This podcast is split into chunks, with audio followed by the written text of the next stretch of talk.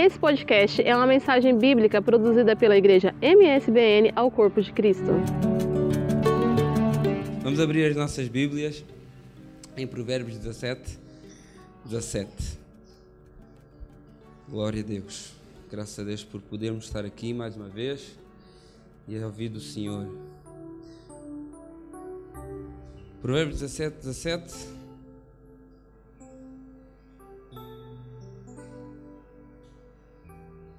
Já, a maior parte já achou, quem não achou pode seguir aqui no, na tela. Em todo o tempo, ama o amigo e na angústia nasce o irmão, não é? Importância da amizade e das amizades nas nossas vidas. É? Todos aqui, quem aqui é que não gosta de estar com os amigos? É sempre bom, eu adoro. Quando você está com os amigos numa, ou, ou numa situação de, de, onde haja comida, ou onde seja só uma conversa, ou na igreja, é, é ótimo podermos estar com aquelas pessoas que nos são queridas, aquelas pessoas que nós temos alguma intimidade. Mas o que é que será que realmente é a amizade? Né? Porque às vezes estamos rodeados, e eu, eu acho que isso é uma, um, uma opinião comum, né? estamos rodeados de muitas pessoas, mas pois nem todos são, são amigos, ou nem todos são verdadeiramente amigos. Né? Há uma frase muito interessante da senhora George Eliot, é uma senhora, apesar de ter um nome masculino, porque era uma senhora britânica que, para ter mais credibilidade na época dela, usava um nome masculino. Mas era uma senhora, George Eliot, ela disse assim: A amizade é o confronto indescritível de nos sentirmos seguros com uma pessoa, sem ser preciso pesar o que se pensa, nem medir o que se diz. Não é? Eu posso, vou, vou ler outra vez. Amizade é o conforto indescritível que nos sentimos seguros com uma pessoa sem ser preciso pesar o que se pensa ou medir o que se diz. Né? Quando nós estamos com alguém que é muito amigo nosso, alguém que temos bastante confiança, estamos à vontade. Né? Estamos à vontade nas nossas palavras, andamos até, estamos até um bocado sem filtro. Né? E, e, e às vezes só quem vive essa relação de amizade é que entende isso. Às vezes a gente chega encontra um amigo, então pá, e fala de uma maneira, e, e o outro que está ao nosso lado, pá, já viste como é que falaste com ele? Pá, mas ele é meu amigo. Eu tenho intimidade com ele, eu tenho confiança com ele para falar dessa maneira. Né? E às vezes nós temos muitos amigos, mas parece que quando estamos perto deles, temos que pôr uma, o tipo de uma máscara ou, ou, ou, mudar a nossa maneira verdadeira de ser. Então está qualquer coisa errada aí. Está qualquer coisa errada aí. Porque se eu estou com um amigo verdadeiro, eu não preciso de pôr máscara nenhuma. Porque eu estou à vontade com o meu amigo para lhe contar as minhas fraquezas, ele sabe os meus defeitos, ele sabe onde é que eu sou forte, onde é que eu sou fraco. Eu não preciso de pôr nenhuma máscara, eu sou sincero, ou seja, eu sou sincera. Né? Eu sou íntegro, ou seja, sou por inteiro, sou integral, né? sou genuíno. Mas muitas das vezes nós não temos essa vontade com as pessoas e é difícil, é difícil realmente encontrar, às vezes, pessoas para que a gente possa se sentir tão bem. Porque às vezes não estamos à vontade porque temos medo de expor alguma fraqueza nossa porque também não confiamos muito na pessoa e a pessoa depois vai contar os nossos segredos, ou vai falar das nossas fraquezas, ou vai falar mal de nós. Ou seja, toda uma série de fatores que faz com que nós muitas das vezes não alcançamos muitas amizades por culpa nossa ou por culpa também das pessoas. Né? Há aqui vários tipos de exemplos de maus amigos que eu vi achei engraçado, queria partilhar com os irmãos. Há um amigo político, né? que é aquele amigo que só se aproxima de você quando quer alguma coisa, né? é como os políticos, né? na altura de, da campanha, eles estão sempre ali e ajudam o povo. E, e, e, eu sei que aqui a maior parte das pessoas são brasileiras e os brasileiros vivem muito a política. Né? Nessa altura, então, está tudo maluco lá pelo dia 7, a grande expectativa. Né? Aqui em Portugal a gente não somos tão assim. 50% das pessoas nem sequer vota, quase Então, mas, mas, é, mas esse exemplo do amigo político é bem, é bem verdade, porque às vezes há pessoas que só se aproximam de nós quando precisam de alguma coisa de nós. Né? E nós ainda consideramos amigos. Né? É um amigo meu. Sim, mas quando é que ele veio ter contigo? Só quando precisou de ti, porque quando tu precisaste ou quando tu tiveste algum problema, ele não se preocupou contigo. Né? A gente sabe que infelizmente essas coisas acontecem. Há pessoas que cruzam a nossa vida assim, com esse tipo de pensamento. Né? Há um amigo, um amigo celular né, essa, ou telemóvel, eu diria telemóvel, estou a tentar ser mais entendível. O amigo eh, celular que seria aquele amigo que é como o telefone. O telefone está sempre a requerer de nós. É, está com pouca bateria, uh, tem pouco espaço, uh, está a precisar de saldo. Mas quando a gente precisa dele, está sem rede. É? Quando a gente precisa do telefone, ou, ou, ou, bloqueou. Ou eu preciso tirar aquela foto e a câmera não abre e agora o que é que eu faço? Vai passar um momento e tchau.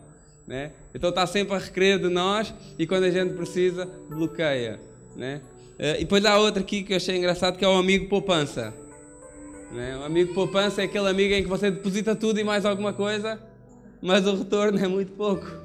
Né? Quem tem poupança aqui, dinheiro no banco, sabe que é verdade. A gente pode pôr lá muito dinheiro, mas o retorno é pouquíssimo. Né? Quanto mais tiver, ok, vai. Mas é sempre mínimo, muito pouco, cada vez menos. Né? E, e, há pessoas que realmente que a gente deposita muita confiança e esperamos que, que naquela altura pusemos a gente fazer um saque bem forte da conta, mas a gente depois vê que afinal, olha, não tinha lá dinheiro nenhum, foram igual aos tipos do Banco Espírito Santo, levaram o dinheiro todo e a pessoa ficou sem nada. Né? E há amigos, infelizmente, ou pessoas, infelizmente, que são assim, a gente deposita muito e recebe muito pouco. Né? E depois tem aqui outro que é o amigo futebolista, que pisa muito na bola e chuta para canto, né? Pisa muito na bola porque nos falha muito constantemente e, e quando a gente precisa dele, ele dá-nos um chute assim para canto ou para escanteio, não sei como é que vocês costumam dizer. E, e, e realmente a grande dificuldade é nós conseguirmos perceber como é que eu distingo as amizades, né? Como é que eu avalio se uma amizade é boa ou não se é boa para a minha vida ou não, se me está a atrapalhar ou não. Eu não vou falar disso porque isso tem tantos critérios e tantas coisas que seria muito difícil, depois todas as pessoas são diferentes. Há uma coisa que eu tenho a certeza: se há algum amigo aqui que trouxe outra pessoa para a igreja, esse é um bom amigo. Se há alguém aqui que te trouxe, se você aceitou a Cristo através de um amigo que te indicou uma igreja, esse é um bom amigo, isso eu tenho a certeza. Se um amigo ou se tu tens alguém que te aproxima de Deus e que te leva para as coisas de Deus, eu tenho a certeza que esse é um bom amigo.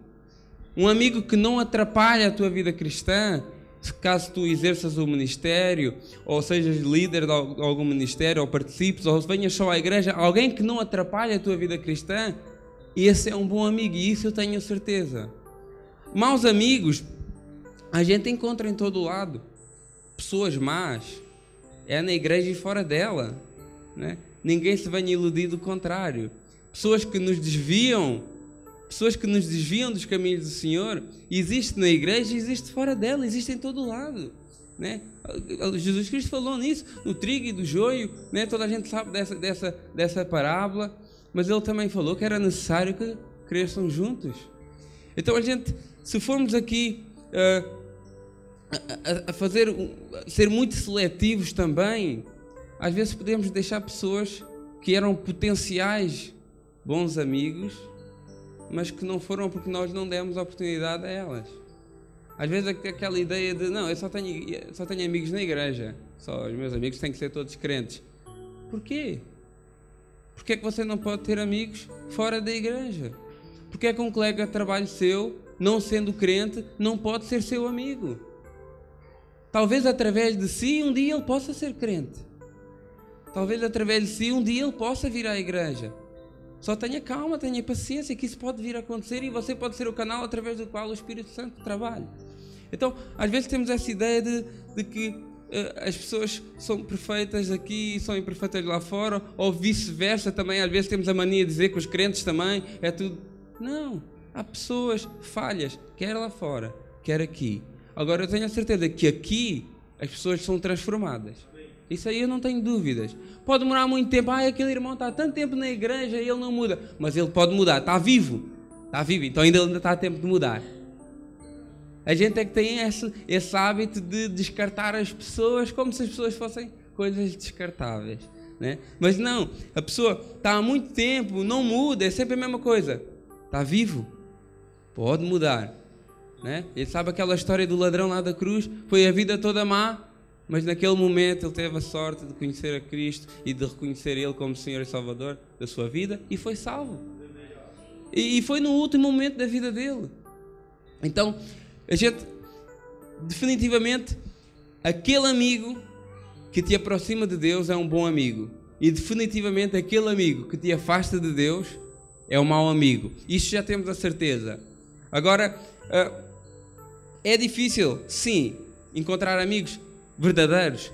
Sim, é complicado porque nós somos tão diferentes e eu tenho tantas falhas e depois as pessoas às vezes não estão para lidar com as minhas falhas e com os meus erros, não estão para lidar com o meu ego e eu às vezes também não estou para lidar com as falhas dos outros e com os erros dos outros. Então é complicado. Agora tenho uma pessoa e alguém que esse sim pode ser o teu melhor amigo, que é Jesus Cristo. Né? E esse aí, esse aí ele nos compreende, esse aí a gente pode falar à vontade com ele até porque se a gente não falar, ele até já sabe. Né? Porque ele conhece o nosso coração, ele conhece, conhece a nossa vida. Não vale a pena nós andarmos a tentar esconder algo de Deus, esconder alguma fraqueza, esconder algum pecado, porque ele sabe. Ele sabe disso tudo, ele sabe que nós somos falhos. Agora, uh, para algumas pessoas que possam estar aqui que, que não percebem isso, mas espera aí, mas como é que eu posso ser amigo de Deus? amigo de Jesus Cristo, mas calma aí, é um bocado confuso isso aí. Então eu vou te dizer, porque Jesus Cristo ele pode ter todas as características que um bom amigo tem. Ele tem todas as características que um bom amigo tem. E, e, para você que às vezes pode ser um bocado confuso, porque eu não sei se eu estou a falar para todas as pessoas que são crentes, não sei se há aqui alguém que não é crente, que está-nos a visitar, que veio com um amigo. Então, às vezes pode, mas espera aí, como é que eu posso ser amigo de Jesus Cristo? Ele até já já foi há dois mil anos atrás, está um bocado confuso para mim. Então é, é, é um bocadinho sobre isso que, que, a gente vai falar e que, que, eu vou ter a oportunidade de falar com os irmãos e entender que todas as características, as características de um verdadeiro e bom amigo Jesus Cristo tem. Primeira característica que eu queria frisar é que um bom amigo ele é sempre presente. Um bom amigo é sempre presente. É presente quando há felicidade, é presente nas festas, nas alegrias, nos casamentos, nos batizados. No... Tá, o bom amigo ele está sempre lá, um amigo verdadeiro. E, e, também é presente na fraqueza. Quando mora, na tristeza, quando morre alguém, ele vai ao velório, está lá com a família. Quando alguém está doente, ele vai ao hospital e dá ali uma força. Quando, quando há algum problema na família, ele está sempre lá. E Jesus Cristo ele também é assim connosco. Né? Ele está sempre presente na nossa vida. É assim? A partir do momento que você recebe a Cristo, você que já recebeu a Cristo, sabe disso, que você nunca está sozinho. Você que não recebeu a Cristo também tenha a ideia que Ele vê tudo. E Ele sabe toda a dificuldade que você está a passar. Então, uma coisa boa de Jesus Cristo, como o bom amigo que Ele é nosso, é que Ele está sempre presente na nossa vida. Ele mesmo disse isso para os seus discípulos: Olha, eis que estou convosco todos os dias. Todos os dias até à consumação dos séculos. Ou seja, isso é bastante tempo. É bastante tempo. É todos os dias Ele está conosco. Né? Quantas vezes você se sentiu sozinho, mas Ele estava lá. Né? Tantas vezes você se sentiu ali desamparado, numa dificuldade, mas Ele estava lá contigo. Né? Às vezes nós podemos nos esquecer disso ou não, não temos às vezes consciência disso, mas Ele está lá connosco. Havia até há pouco tempo um, um, um vídeo na internet que eu achava bastante interessante. Era assim uma espécie de várias situações do dia a dia cotidianas em que havia uma pessoa que estava a desempenhar uma tarefa, ou estava num acidente no automóvel, ou estava a lavar os pratos, ou estava a fazer os trabalhos de casa, e depois estava a figura de Jesus Cristo, né? uma pessoa a fazer o papel de Jesus Cristo, lá ao lado. E eu achei interessante porque a realidade é essa. Né? Ele está ali conosco, né? se é ao lado, se é dentro, se é, isso aí se é atrás, isso aí não, não sou eu que vou decidir isso. Né? Mas eu, eu achei interessante porque aquela imagem, e víamos as pessoas a desempenhar as mais diversas tarefas, e, e tinha assim um fundo musical, ou seja, não era nenhumas, nenhuma, nenhum filme nem nada, mas a gente via que as pessoas a desempenhar as tarefas, sejam elas quais fossem, Jesus Cristo estava lá com elas. Né? Às vezes coisas boas, coisas felizes, outras vezes coisas tristes. Ele estava na tristeza e na alegria. Né? E isso é o bom de termos um amigo como Jesus Cristo, que a qualquer altura, se a gente se lembrar que Ele está connosco, porque muitas vezes nós nos esquecemos e clamarmos e falarmos com Ele, Ele vai se manifestar e Ele vai falar, vai nos guiar e vai nos orientar na situação que a gente esteja a passar. Seja qual for, seja qual for a coisa mais simples. Tirar um café, Oh, Deus, faz que o café seja bom. Quer um cafezinho aqui. Coisas simples. Deus opera em coisas simples. Não é só é, surdo ouvir, cego ver, coxo, paralítico se levantar. Os irmãos só querem ver esse tipo de milagres. E o milagre diário da nossa vida e do nosso dia a dia e coisas que acontecem em nós que são tão importantes. Mas nós às vezes achamos que o milagre é só uma chave de uma casa nova, de um carro, né? que é, que é só bênção. Né? Mas e as outras coisas que Ele está conosco lá sempre para nos ajudar? Né? Isaías 49, 15, ele diz: Olha, pode uma mulher esquecer-se tanto do filho que cria, que não se compadeça dele, do filho do seu ventre? Pode isso acontecer? Será que pode acontecer? Pode, que a gente sabe que pode. Né? A gente sabe que há, há mulheres que se esquecem dos filhos, que abandonam, que abandonam os filhos, que matam os filhos. Como é que é possível? Mas há pessoas que fazem isso. Né? Mas, mas, mas isso é uma pergunta. Realmente pode acontecer. Nós respondendo à pergunta, epá, realmente acontece. Mas ainda que essa se esquecesse, eu todavia não me esquecerei de ti. Né? Já viram o, o, tanto que Deus está de olho em nós, ou seja, está-nos a proteger, está-nos a guardar, que a coisa mais improvável de acontecer é mais provável do que Ele se esquecesse de nós. Né?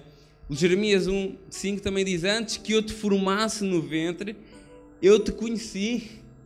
A pessoa nem existia ainda, praticamente, ainda era. E ele já conhecia. Isso funciona com todos nós. Ele aqui estava a falar para Jeremias, mas antes que saísse da madre, te santifiquei às nações e te dei por profeta. Talvez Deus essa noite está a falar aqui com alguém: olha, antes que eu te formasse no ventre, eu já te conheci. E essa palavra aqui que, tá, que foi dita para Jeremias pode ser para alguém aqui esta noite. Antes que saísse da madre, te santifiquei as nações e te dei o profeta. Pode ser para alguém aqui esta noite, porque é verdade, é uma realidade para cada um de nós aqui. Antes de nós existirmos, Ele já nos conhecia, Ele já sabia que nós éramos.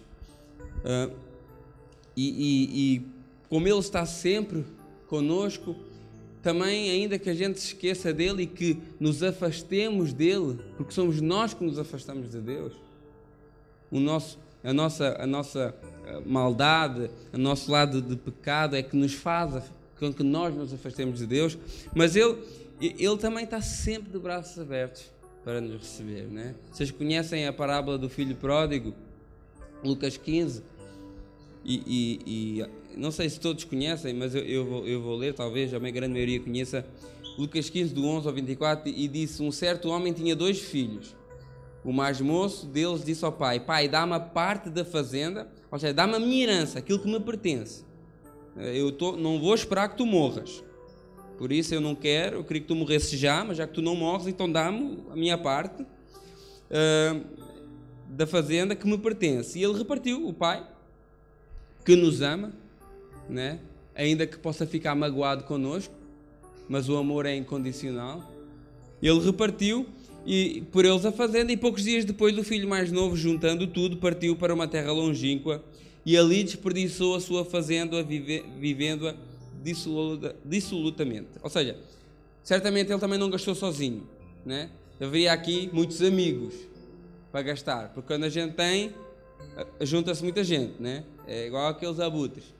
A carne está a apodrecer e eles andam lá.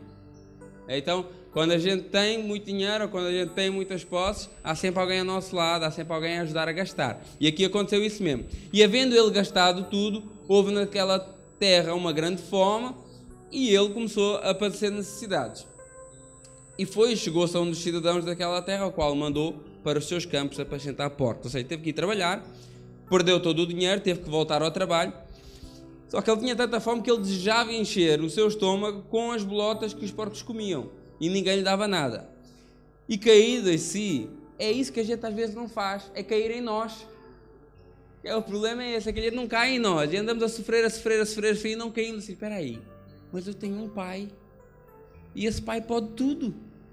É o dono do ouro, da prata, tudo. Ele coordena tudo. Então ele, mas ele fez uma coisa boa, ele caiu em si e disse: Pá, quantos trabalhadores do meu pai têm abundância de pão?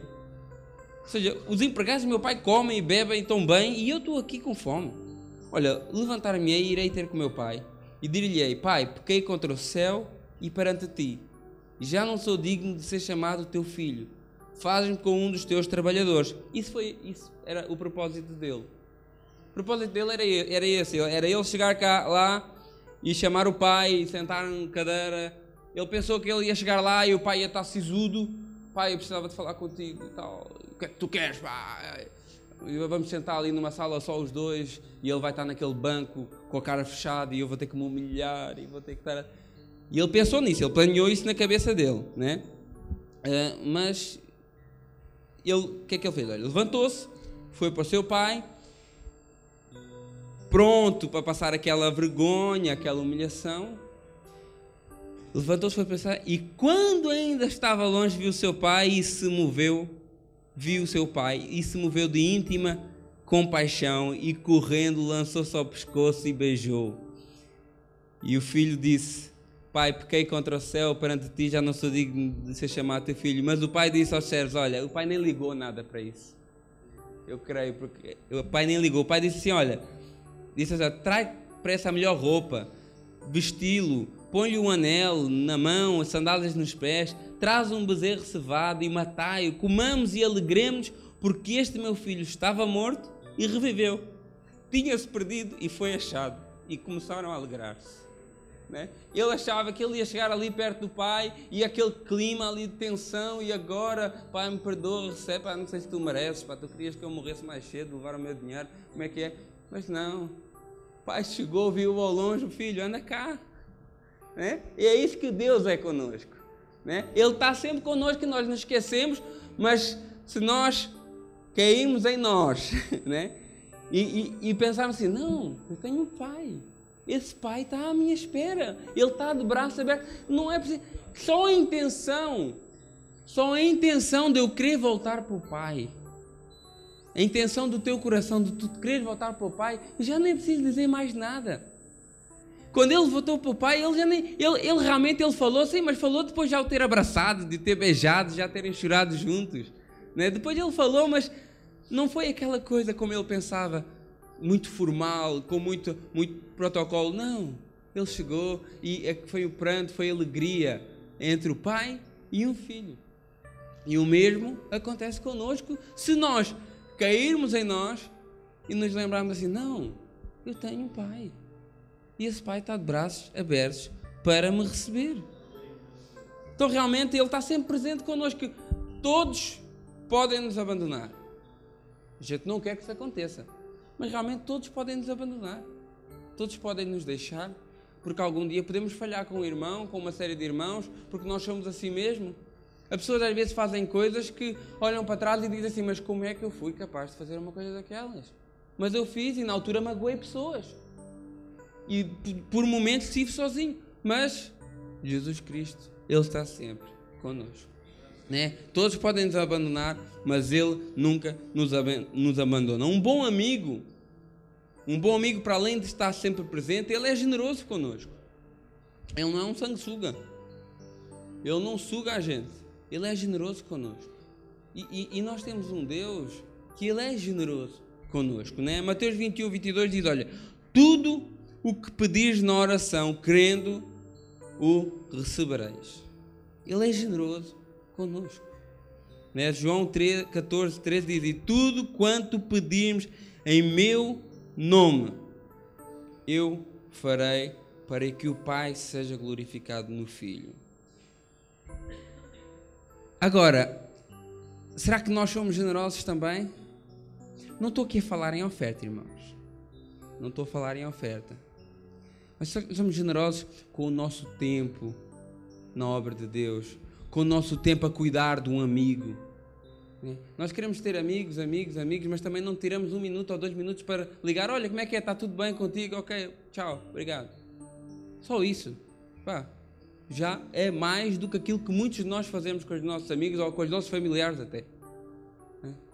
Então, nós, às vezes, falta-nos generosidade que Jesus Cristo nos ensinou que nós devemos ser generosos, né? E, e, Ele próprio nos dá esse exemplo, porque Ele próprio nos dá tudo. Né? Eu, eu, o salmista diz: que é que poderei te dar por tantos benefícios que me tens feito? Realmente, se a gente for ver a nossa vida, os livramentos que Ele nos dá, nos dá as bênçãos que Ele nos providencia, né? coisas incríveis que Ele, que Ele nos dá e nós, muitas das vezes, uh, não uh, plantamos na vida dos nossos amigos.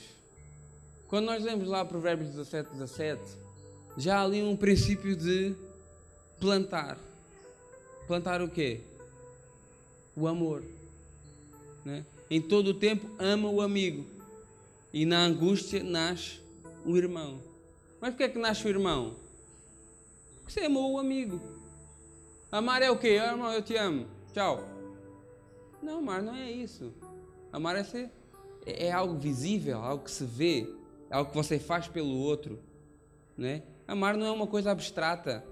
É, apesar de nós acharmos que sim. Ai, amado, ouço muito isso, minha amada.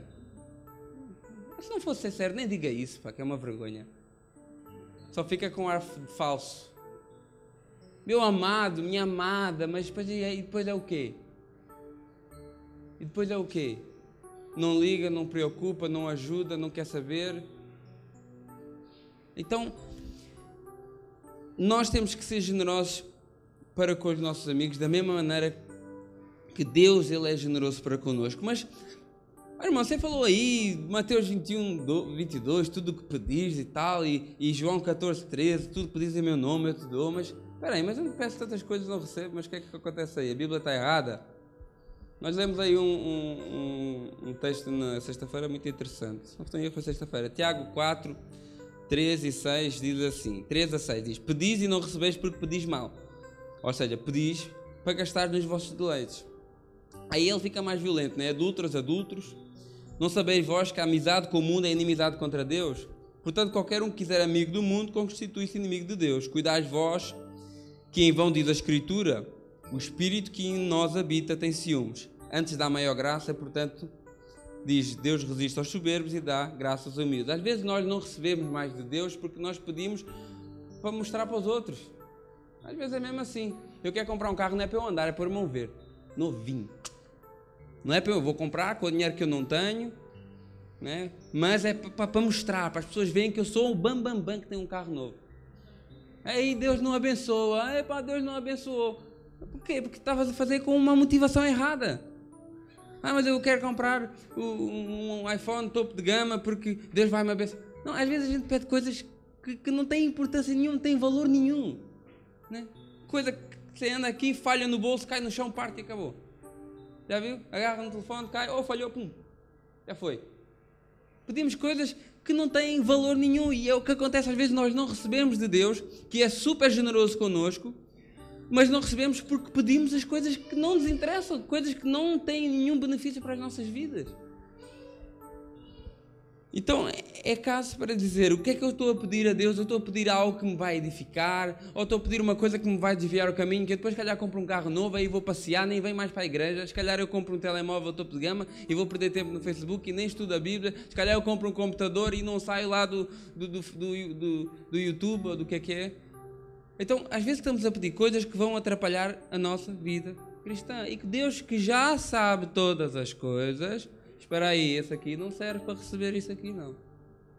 Não serve, porque senão vai ser, se ele já é mau, já, já não gasta tempo comigo, então aí é que vai perder todas as hipóteses. Então, às vezes, pedimos com a motivação errada. Agora, se você pedir a Deus pela sua saúde, pela sua família, pela sua vida espiritual, pela vida do irmão, pela saúde do irmão, por uma bênção do irmão de um trabalho, uma porta de trabalho, eu duvido Deus não ouvir. Você pedir com fé, você pedir e, e, e, e, levar a cruz da pessoa.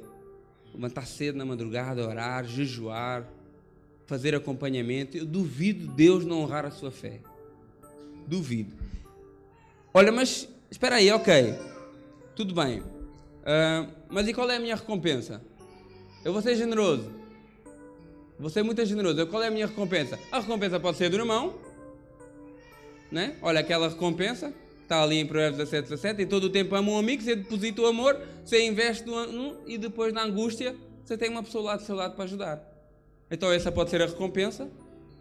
Mas ainda que não haja nenhuma recompensa, há sempre alguém que recompensa. Colossenses 3, do 23 ao 24, diz: E tudo quando fizeres, fazei de todo o coração, como ao Senhor e não aos homens, sabendo que do Senhor recebereis o galardão. Então, quer dizer, mesmo que ainda o meu irmão não, não, o meu amigo não vir o meu irmão, né? Eu deposito amor nele e invisto nele, mas é como aquele amigo poupança, né? Que a gente põe lá, põe lá o dinheiro, dinheiro, dinheiro e não dá lucros nenhum, né? Então, ainda, mesmo assim, ainda que não dê frutos, essa minha generosidade, a gente sabe que Deus, Ele é justo, né? Ele é sempre justo e dele sempre receberemos a nossa recompensa. Ou através daquela pessoa, ou através de outra pessoa que nem tem nada a ver com a história. Às vezes você abençoa alguém e depois quem te vai, quem te vai abençoar é outra pessoa que nem conhece, nem sabe.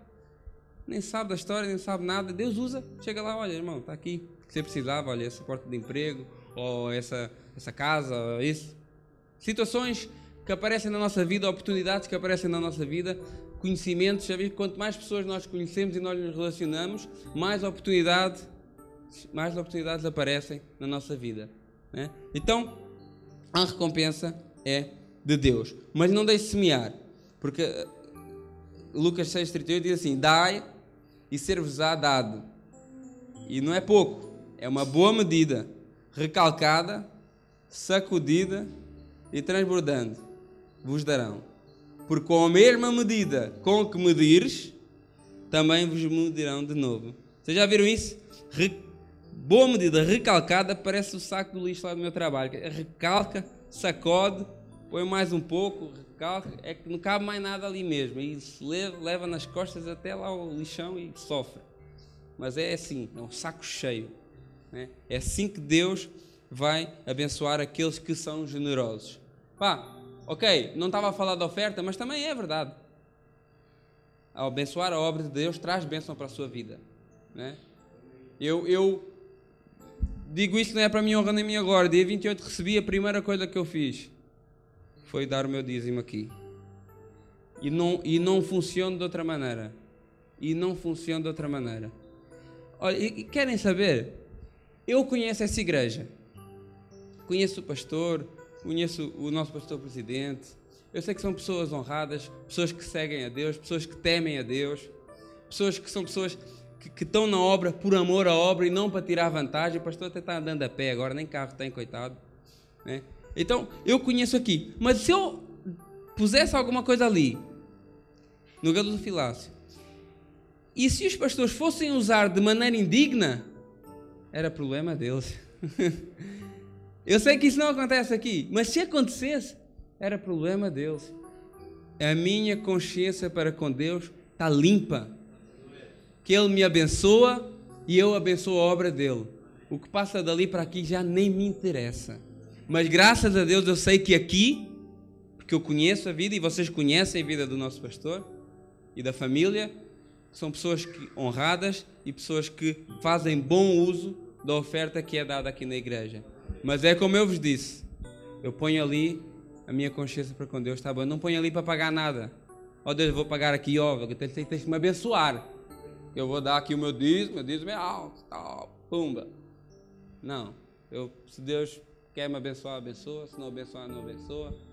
A minha obrigação, aquilo que eu, que eu perante Deus sinto que é o mínimo, tanto que Ele me abençoa, o mínimo que eu posso fazer pela sua obra é isso, o mínimo. Né?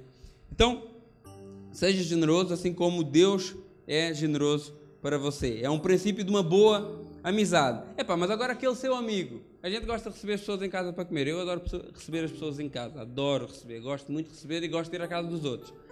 Epá, mas aquele seu amigo que só vai lá à sua casa só para comer, toda hora, nem um refrigerante. É, é chato, né? Quer dizer, eu, eu, eu, nós vamos muito, eu falo, eu vou muito a casa aqui dos meus tios na parede e a gente vai lá, e diz, a gente parece que só vai lá para comer, eu sinto-me mal. Então, hoje mesmo eu levei um refrigerante, às vezes eu levo um gelado, qualquer coisa, e ela briga comigo, não, não é para trazer nada não. Mas eu, eu, eu sinto mal. Então quer dizer, aquele seu amigo que vai lá só para comer, não leva uma pastilha, nada, zero, nem lava o prato, ainda deixa em cima da nem leva lá para a pia. Né? É, é, chato, né? Então imagine, imagine, ponha-se no lugar uh, dessa pessoa, se isso não acontece, eu creio que já aconteceu com toda a gente aqui, pelo menos uma vez na vida, ou, ou você está de um lado ou do outro, ou você é o comilão ou é o, o anfitrião, mas uh, pense nisso, realmente nós temos que ser generosos, e a generosidade é isso mesmo, é nós ajudarmos, é não sugar, é ajudar, na medida que, que aquilo que a gente pode semear na vida dos irmãos, semear na vida da igreja, semear onde a gente puder, porque mais cedo ou mais tarde nós haveremos recolher a recompensa, nem que seja a recompensa de Deus, que é a mais importante de todas. Atenção. Tá? E, e outra coisa importante que um bom amigo tem é que o bom amigo ele ama. Né? O bom amigo ele ama. E o que é que acontece quando eu amo? Eu, eu, eu amo a Cristina, por exemplo. Vou dar aqui um exemplo, né? Ela é perfeita? Não é. Ela não está aí, ainda bem, né? Ela não é perfeita. Do mesmo jeito que eu também não sou perfeito, né? É, se bem que eu acho que não estou longe disso, estou a brincar. Mas ela não é perfeita, como eu também não sou perfeito, mas o que é que é, o que é, que é a essência do amor? É essa. É nós nos aceitarmos da maneira que nós somos. Né? Há coisas que têm que mudar, obviamente, há coisas também, há um limite para tudo. Né? Mas nunca vamos chegar à perfeição. Pelo menos não aqui na Terra. Né? Um dia seremos todos perfeitos, graças a Deus. Mas, então, o amar, e quando eu amo um amigo, não é que eu tenha que exigir a perfeição dele, ou que eu tenha que exigir que ele não seja imaculado, sem falha. É, epá, a gente às vezes quer que as pessoas sejam uma coisa que nem nós somos, muito menos, e nunca seremos. Então, e, e o amar é isso mesmo. Olha, Jesus Cristo, ele, ele foi a expressão máxima do amor de Deus para nós. Né? Por isso é que ele, eu digo que ele tem todas as características de um bom amigo, porque ele é o nosso amigo. Né? Então, João, João 15,3 é bem claro que, olha, ninguém tem mais amor do que este, de dar a alguém a sua vida né? pelos amigos. Né? Ele nos ama não que a gente tenha merecido. Né? Talvez alguém possa pensar assim, mas ele deu vida para mim porque eu nem pedi. Né? Não sei se toda a gente aqui entende isso, né? Ah, eu nem, pedi para ele morrer por mim, porque é que ele foi morrer? Não, ele morreu para você é uma consequência. Porque ele morreu para que você tenha possibilidade de um dia ter vida eterna. E da sua vida não ser limitada a 70, 80, 60, 50 anos. Ou, 30, as pessoas morrem cedo, ou 20, ou 10. Né? Morreu para que você estivesse sempre com o Pai, sempre com Deus. Foi só por isso, porque nós estávamos acorrentados a um pecado e o que ele fez foi pagar esse pecado por nós. Pagou, não pediu nada em troca, não foi algo que a gente pudesse comprar, mas ele fez isso por ti. Agora tu tens acesso ao quê? À vida eterna, que é só aquilo que toda a humanidade anda à busca desde sempre, não é? Quer dizer, vida eterna. Andam a congelar a malta aí para ver se daqui a uns anos a tecnologia evolui para poder ressuscitar e, viver para sempre. Mas isso a gente sabe que nunca vai acontecer. Só vai acontecer quem estiver com Cristo. Então, então ele, ele ama-nos de uma maneira que sem nós termos pago ou sem nós termos merecido, ele veio e pagou a dívida. Você vai ao supermercado, carrinho cheio de compras e bate lá o cartão de crédito e pumba, e ganda facada. Mas agora imagina se fosse ao supermercado e enchia o carrinho de compras e chegava, não, não, já está pago. Aí eu imagino a felicidade.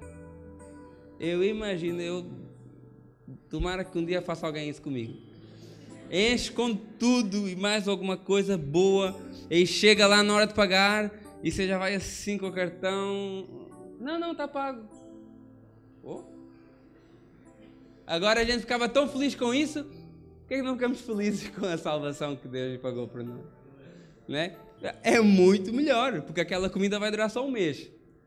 Aquele carrinho cheio de compra ali, cheio de Danone, gelado, é aquilo que eu gosto, né? Danone, gelado, chocolate, aquilo vai durar um mês. Mas a nossa vida eterna não é muito mais do que um mês, quer dizer, não é muito mais, muito mais valioso. E alguém foi lá e pagou com a vida. Com a vida. Então, que a gente possa, possa viver esse amor. Mas é um amor genuíno. Olha, Paulo ele nos chama a atenção em Romanos. Em Romanos 12, 9, ele diz: Olha, o amor seja não fingido. Vocês dizem aí que amam, pá, mas não seja fingido, seja verdadeiro, né? E é isso que eu estava a dizer há pouco, não é algo que é superficial, o amor é, é uma prática, é algo que se pratica, né? é algo que, que, que a gente sente vontade de fazer o bem pelo próximo, sente vontade de, de, de fazer algo, de demonstrar algo. Né? Eu, por exemplo, a gente uh, começa a namorar com alguém e ama aquela paixão louca, o que é que a gente quer? A gente quer demonstrar, não, não, não, a gente não quer só chegar lá e falar assim, eu amo-te e pronto. Não. A gente quer dar postal com coração, a gente quer levar para jantar, quer, quer dar uma volta, quer, é, quer dar beijinhos. A gente quer fazer muitas coisas. Não queremos só falar. Então, porque é que quando falamos de um amor no contexto, nosso amor de irmãos, porque é que é só, irmão, eu te amo, tchau. Eu não estou a dizer que a gente tem que dar, dar os beijinhos uns aos outros, não é isso que eu estou a dizer. Mas o amor, ele nos leva a fazer algo pelo próximo. E não, ele nos leva a praticar algo pelo próximo. Pá, nem que seja uma oração. Será que a gente tá, ora pelo próximo aqui? Ou, ou quando eu fecho os olhos à noite, os que fazem isso, antes de deitar, não oram só, Deus, obrigado pela minha família, pela minha filha, pelo, pelo meu cão, pelo, pelo carro, pelo trabalho tal. E, Quantos oram? Alguém aqui que ora pelos colegas de trabalho? Alguém aqui que ora pelo patrão?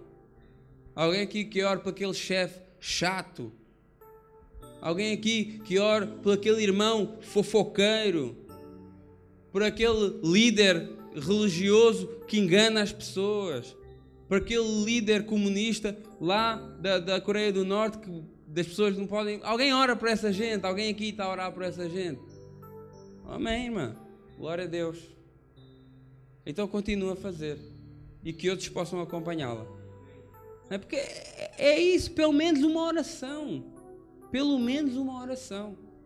Porque se a gente crê que Deus pode tudo através da oração, e que a oração é a nossa maior arma, por que é que não vamos pô-la em prática? Já é um ato de amor. Agora, o problema é que muitas vezes nem isso nós estamos a fazer, né? É aquela história assim, olha, o irmão está a passar necessidades e eu dou-lhe uma palmadinha nas costas e olha, vai com Deus que eu vou orar por ti, vai. Tchau, sai, desaparece a minha vista. Leva o teu problema para lá que eu vou orar por ti lá. Eu oro, eu juro que eu oro. Não, às vezes nós somos assim. Né? E nem oramos nem nada. Não temos possibilidade de ajudar as pessoas e nem uma oração fazemos. Né? Então, que a gente possa amar as pessoas. Amar as pessoas é fazer algo por elas. É algo que é visível, são atitudes que nós temos em relação ao próximo que demonstram o nosso amor. Jesus Cristo foi a maior demonstração de amor. Deus não falou só aquilo, eu amo-vos e nunca vou esquecer de vocês e já te conheço do ventre da sua mãe e já papapá, papapá, tudo aquilo que a gente ouve. Não, Deus ia movendo a favor do povo, fazendo milagres a favor do povo. E depois ele fez o milagre maior, que foi o milagre da vida do seu filho, em resgate de todos nós. Então ele demonstrou, não só em palavras, mas na maior ação de amor alguma vez que aconteceu. Então, do nosso lado não é diferente. Nós também podemos fazer essas demonstrações de amor pelo nosso próximo. Olha, um bom amigo, e é o último, já estou a terminar, não quero também enfadar os irmãos. O bom amigo, ele é sincero. Sincero. O que é, o que está à frente é o que está à frente. Vamos pôr aqui assim, desculpem as irmãs, sem maquilhagem. Né? né? Eu, eu não estou a criticar a maquilhagem, tem nada a ver uma coisa com outra. Não, não, mas é, a gente sabe que às vezes é uma coisa, aí tira aquela maquilhagem, Deus me livre. É, então, é, é sincera, sem nada a disfarçar as falhas. Né? Então, o bom amigo ele é sincero. Jesus Cristo era uma pessoa sincera.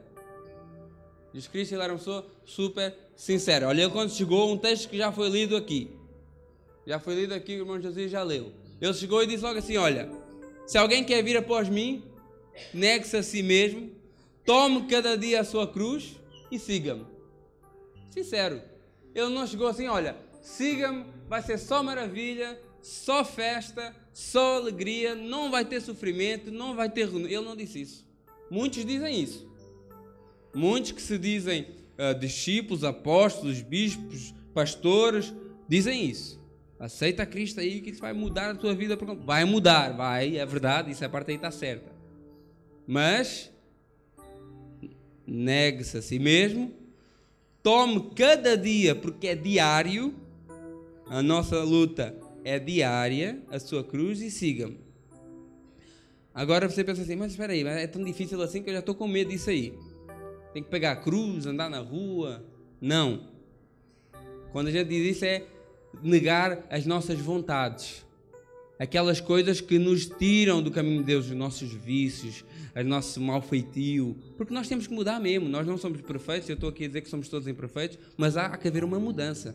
Né? E há que haver uma mudança, há que haver uma transformação. E eu creio no Evangelho, numa palavra de Deus que transforma vidas. Né? E a palavra mesmo, ela nos diz que ela é apta para transformar vidas. Então, nós, a sinceridade é algo interessante que nós queremos isso das pessoas, mas não aceitamos. Né? Nós queremos que as pessoas sejam sinceras connosco, mas a pessoa vai dizer assim: hum, irmã, esse vestido aí está muito mal, não, não fica bem. Você viu? Está com inveja. Está com inveja ali. Você criou um e não tem, e agora está a falar mal do meu. E às vezes a gente fica chateado. Aqui há tempos entrou uma pessoa lá na pastelaria e, e já conheço há, há, muitos anos. E ele é assim para mim: Olha, eu já venho aqui, ainda você era metade do peso. E eu fiquei assim: Ah, que engraçado. Mas aquilo foi bom. Foi bom porque, olha, eu pus aquilo na cabeça, perdi 17 quilos. Foi meu amigo ou não foi meu amigo? Agora se eu chegasse lá e falasse assim, Antônio, pá, estás mesmo boa aparência, pá, estás mesmo em forma. Calma aí. Esse gajo está a me enganar, está a mandar areia para os olhos, que eu também tenho espelho em casa. Né? Então, às vezes nós queremos que as pessoas sejam sinceras connosco, mas depois nós não aceitamos bem a sinceridade das pessoas. Porquê? Porque a sinceridade das pessoas não, não massageia o nosso ego. E como não massageia o nosso ego, então espera aí que não gosto dessa sinceridade aí não. Só gosto daquela sinceridade que me convém. Então, que a gente possa querer os amigos sinceros. Sinceros porque eles vão nos dizer a verdade. E eu, eu, sou, eu digo isso. Eu estou aqui, por exemplo, nesse momento. Se eu errar em alguma coisa, e eu posso errar, porque eu sou homem, e alguém, ou o Júnior, ou alguém, qualquer um, não vou dizer o pastor, não não, qualquer um, seja pastor, não seja pastor, e me dissesse, irmão, erraste ali naquela situação, disseste uma coisa que eu não concordo. Amém, então vamos ver, se calhar eu errei mesmo. Se calhar eu errei mesmo.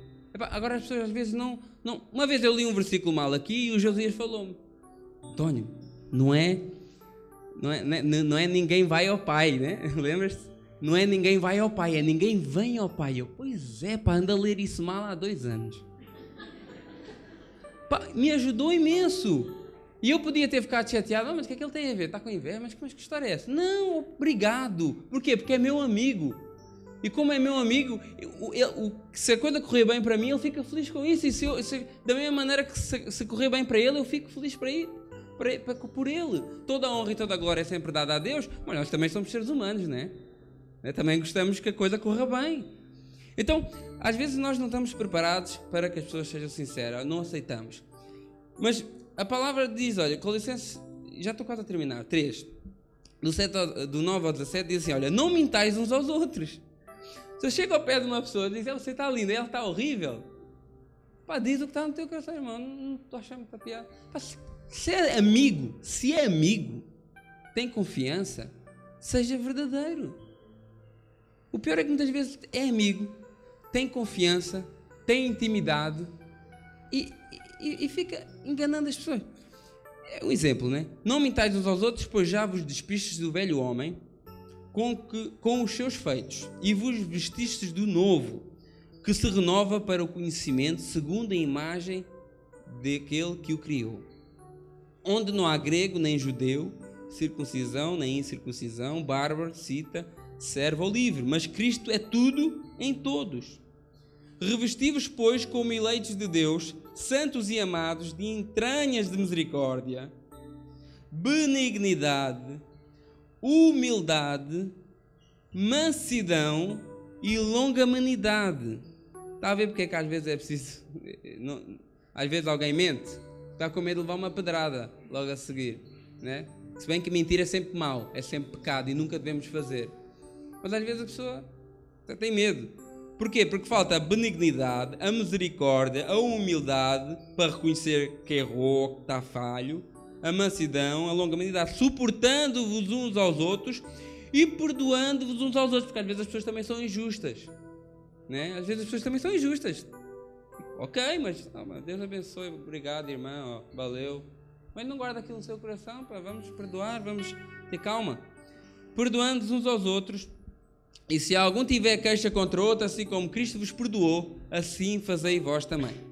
E sobre tudo isto, revestivos. Olha o que é que é fundamental no meio disso tudo. Revestir-vos de amor, que é o vínculo da perfeição. Se eu tenho amor pelo irmão, não há nada que ele possa dizer, sendo verdade ou não, que me vá deixar chateado com ele, ou, ou com ódio, ou com mágoa. Porque eu amo ele, então anda boa, o cara falhou ali, tudo bem, eu também. Hoje é ele, amanhã posso ser eu.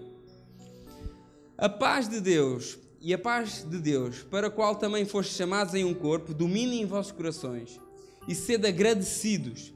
A palavra de Cristo habita em vós abundantemente em toda a sabedoria, ensinando-vos a demonstrar-vos uns aos outros, com salmos, com hinos e cânticos espirituais, cantando ao Senhor com graça em vosso coração. E quando fizeres por palavras ou por obras, fazei tudo em nome do Senhor Jesus, dando por ele graças a Deus Pai. Né? Então, é, a sinceridade e nós estarmos num, num clima e num ambiente e numa relação de transparência para com os nossos amigos é muito importante e Jesus Cristo ele é completamente transparente conosco. Né? Ele nos diz o que é que Ele quer de nós e nós também, por nossa vez, também somos transparentes com Ele, porque não há nada que a gente possa esconder dele. Né? Ele olha para nós e faz o raio X. Então, ele foi sincero. Ele diz: Olha, toma a sua cruz a cada dia e siga-me. Vai haver dificuldades, mas eu estou contigo. Vai haver renúncia, mas eu te ajudo. Vai haver tentação, sim, mas eu te fortaleço. E o diferencial é esse: é que vai haver isso tudo, mas tu não vais estar sozinho. Então, por isso que a vida cristã é melhor, porque os problemas existem, mas nós não passamos por eles sozinhos. Nós temos sempre Jesus conosco, que nos ajuda a passar por esses problemas. Né? E ele é tão sincero que ele chegou lá perto da mulher adulta. Ah, chama lá o teu marido. Ai, não, não. Pois não porque tiveste não sei quantos e agora esse que tens aí nem sequer é teu. Ele não chegou lá e falou assim: oh, oh, mulherzinha, desculpa lá, achas que estás a ter uma vida boa aí? Coisa? Eu ouvi dizer, não, foi sincero, foi frontal: olha, estás em pecado e acabou, tens que mudar. E às vezes nós andamos aqui na igreja e falta às vezes falar isso. Ou você que nos visitou hoje, veio com um amigo, talvez o seu amigo ainda não teve coragem de dizer que você é um pecador. Talvez o seu amigo não teve coragem de dizer que você precisa mudar de vida, aceitar a Cristo, entregar a sua vida a Ele e pedir perdão pelos seus pecados, como eu já fiz e, tu, e muitos que aqui estão aqui já fizeram, mas isso não impede de eu ter que fazer diariamente para a minha vida. Talvez você está aqui e um dia cometeu um aborto e nunca pediu perdão a Deus por isso. Talvez você está aqui e um dia foi viciado em algum tipo de droga e hoje até está livre, mas nunca pediu perdão a Deus por isso. Talvez você está aqui é viciado em pornografia e aquilo te prende e tu nunca conseguiste largar isto e pedir perdão a Deus por isso. Talvez tu estás aqui e já tiveste uh, desejos homossexuais ou já tiveste uma relação homossexual e nunca pediste perdão a Deus por isso. Talvez tu estás aqui e até já blasfemaste Já falaste mal, desculpa, irmão, já falaste mal da igreja. Até se calhar já falaste mal dos cristãos. Se calhar já falaste mal da obra de Deus. Mas nunca pediste perdão a Deus por isso. Talvez até já mataste alguém, eu não sei.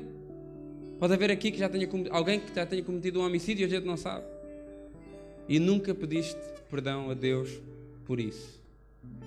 Podes talvez estar aqui, viver uma vida de pecado, de deleites no mundo, e tu nunca pediste perdão a Deus por isto. Talvez porque nunca ninguém te disse. Talvez porque nunca ninguém te disse. Mas a partir desta noite, se há alguém aqui no nosso meio, se há alguém aqui no nosso meio que vive uma vida assim, hoje já ouviu. E a partir de hoje a responsabilidade é maior. Por isso, vamos ficar sobre os nossos pés. Eu não sei se se aqui todos que aqui estão já tomaram essa decisão de servir a Cristo. Mas o que é, que é isso, servir a Cristo? Não é nada, nada, não é nada menos do que eu reconhecer que eu preciso de Deus na minha vida. Reconhecer que os meus caminhos não estão direitos. Os meus caminhos não estão de acordo com aquilo que Deus quer para mim. Então, Servir a Cristo é isso, é eu reconhecer isso, pedir perdão pelos meus pecados e a partir de hoje fazer um compromisso com Deus em fazer a vontade dele. Ah, mas eu tenho que mudar de hoje para amanhã, não. Ninguém tem que mudar de hoje para amanhã. As pessoas pode acontecer, pode acontecer, mas muito dificilmente. Muito dificilmente. Eu não posso porque eu, eu olha, eu realmente, como disseste aí, eu, eu tenho vícios então eu não vou aceitar a Cristo porque eu tenho um vício, eu fumo, ou, ou eu bebo, ou eu, eu ando em lugares que fazer coisas que não agradam a Deus, então eu não vou aceitar a Cristo porque eu faço isso. Não. Se sentes que, que reconheces no teu coração que isso é pecado e que estás a transgredir a Deus, se queres o perdão, hoje Ele pode te perdoar e tu podes aceitar a Cristo na mesma. Ninguém, ninguém tem que estar perfeito para aceitar a Cristo como Senhor e Salvador da sua vida. Tem que ter um coração quebrantado. Isso sim é preciso. Um coração que reconhece a necessidade de endireitar a sua vida. Ainda que isso possa demorar, há um processo a recorrer. Não é de um dia para o outro. Mas se eu me ponho nessa posição, mais facilmente com a ajuda de Cristo eu consigo do que sem ajuda e sozinho.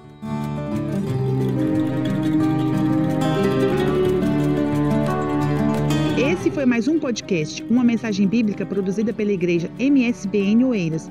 Siga-nos nas nossas redes sociais, Facebook e Instagram. Subscreva o nosso podcast e também o nosso canal do YouTube. Saiba mais informações em msbnportugal.com.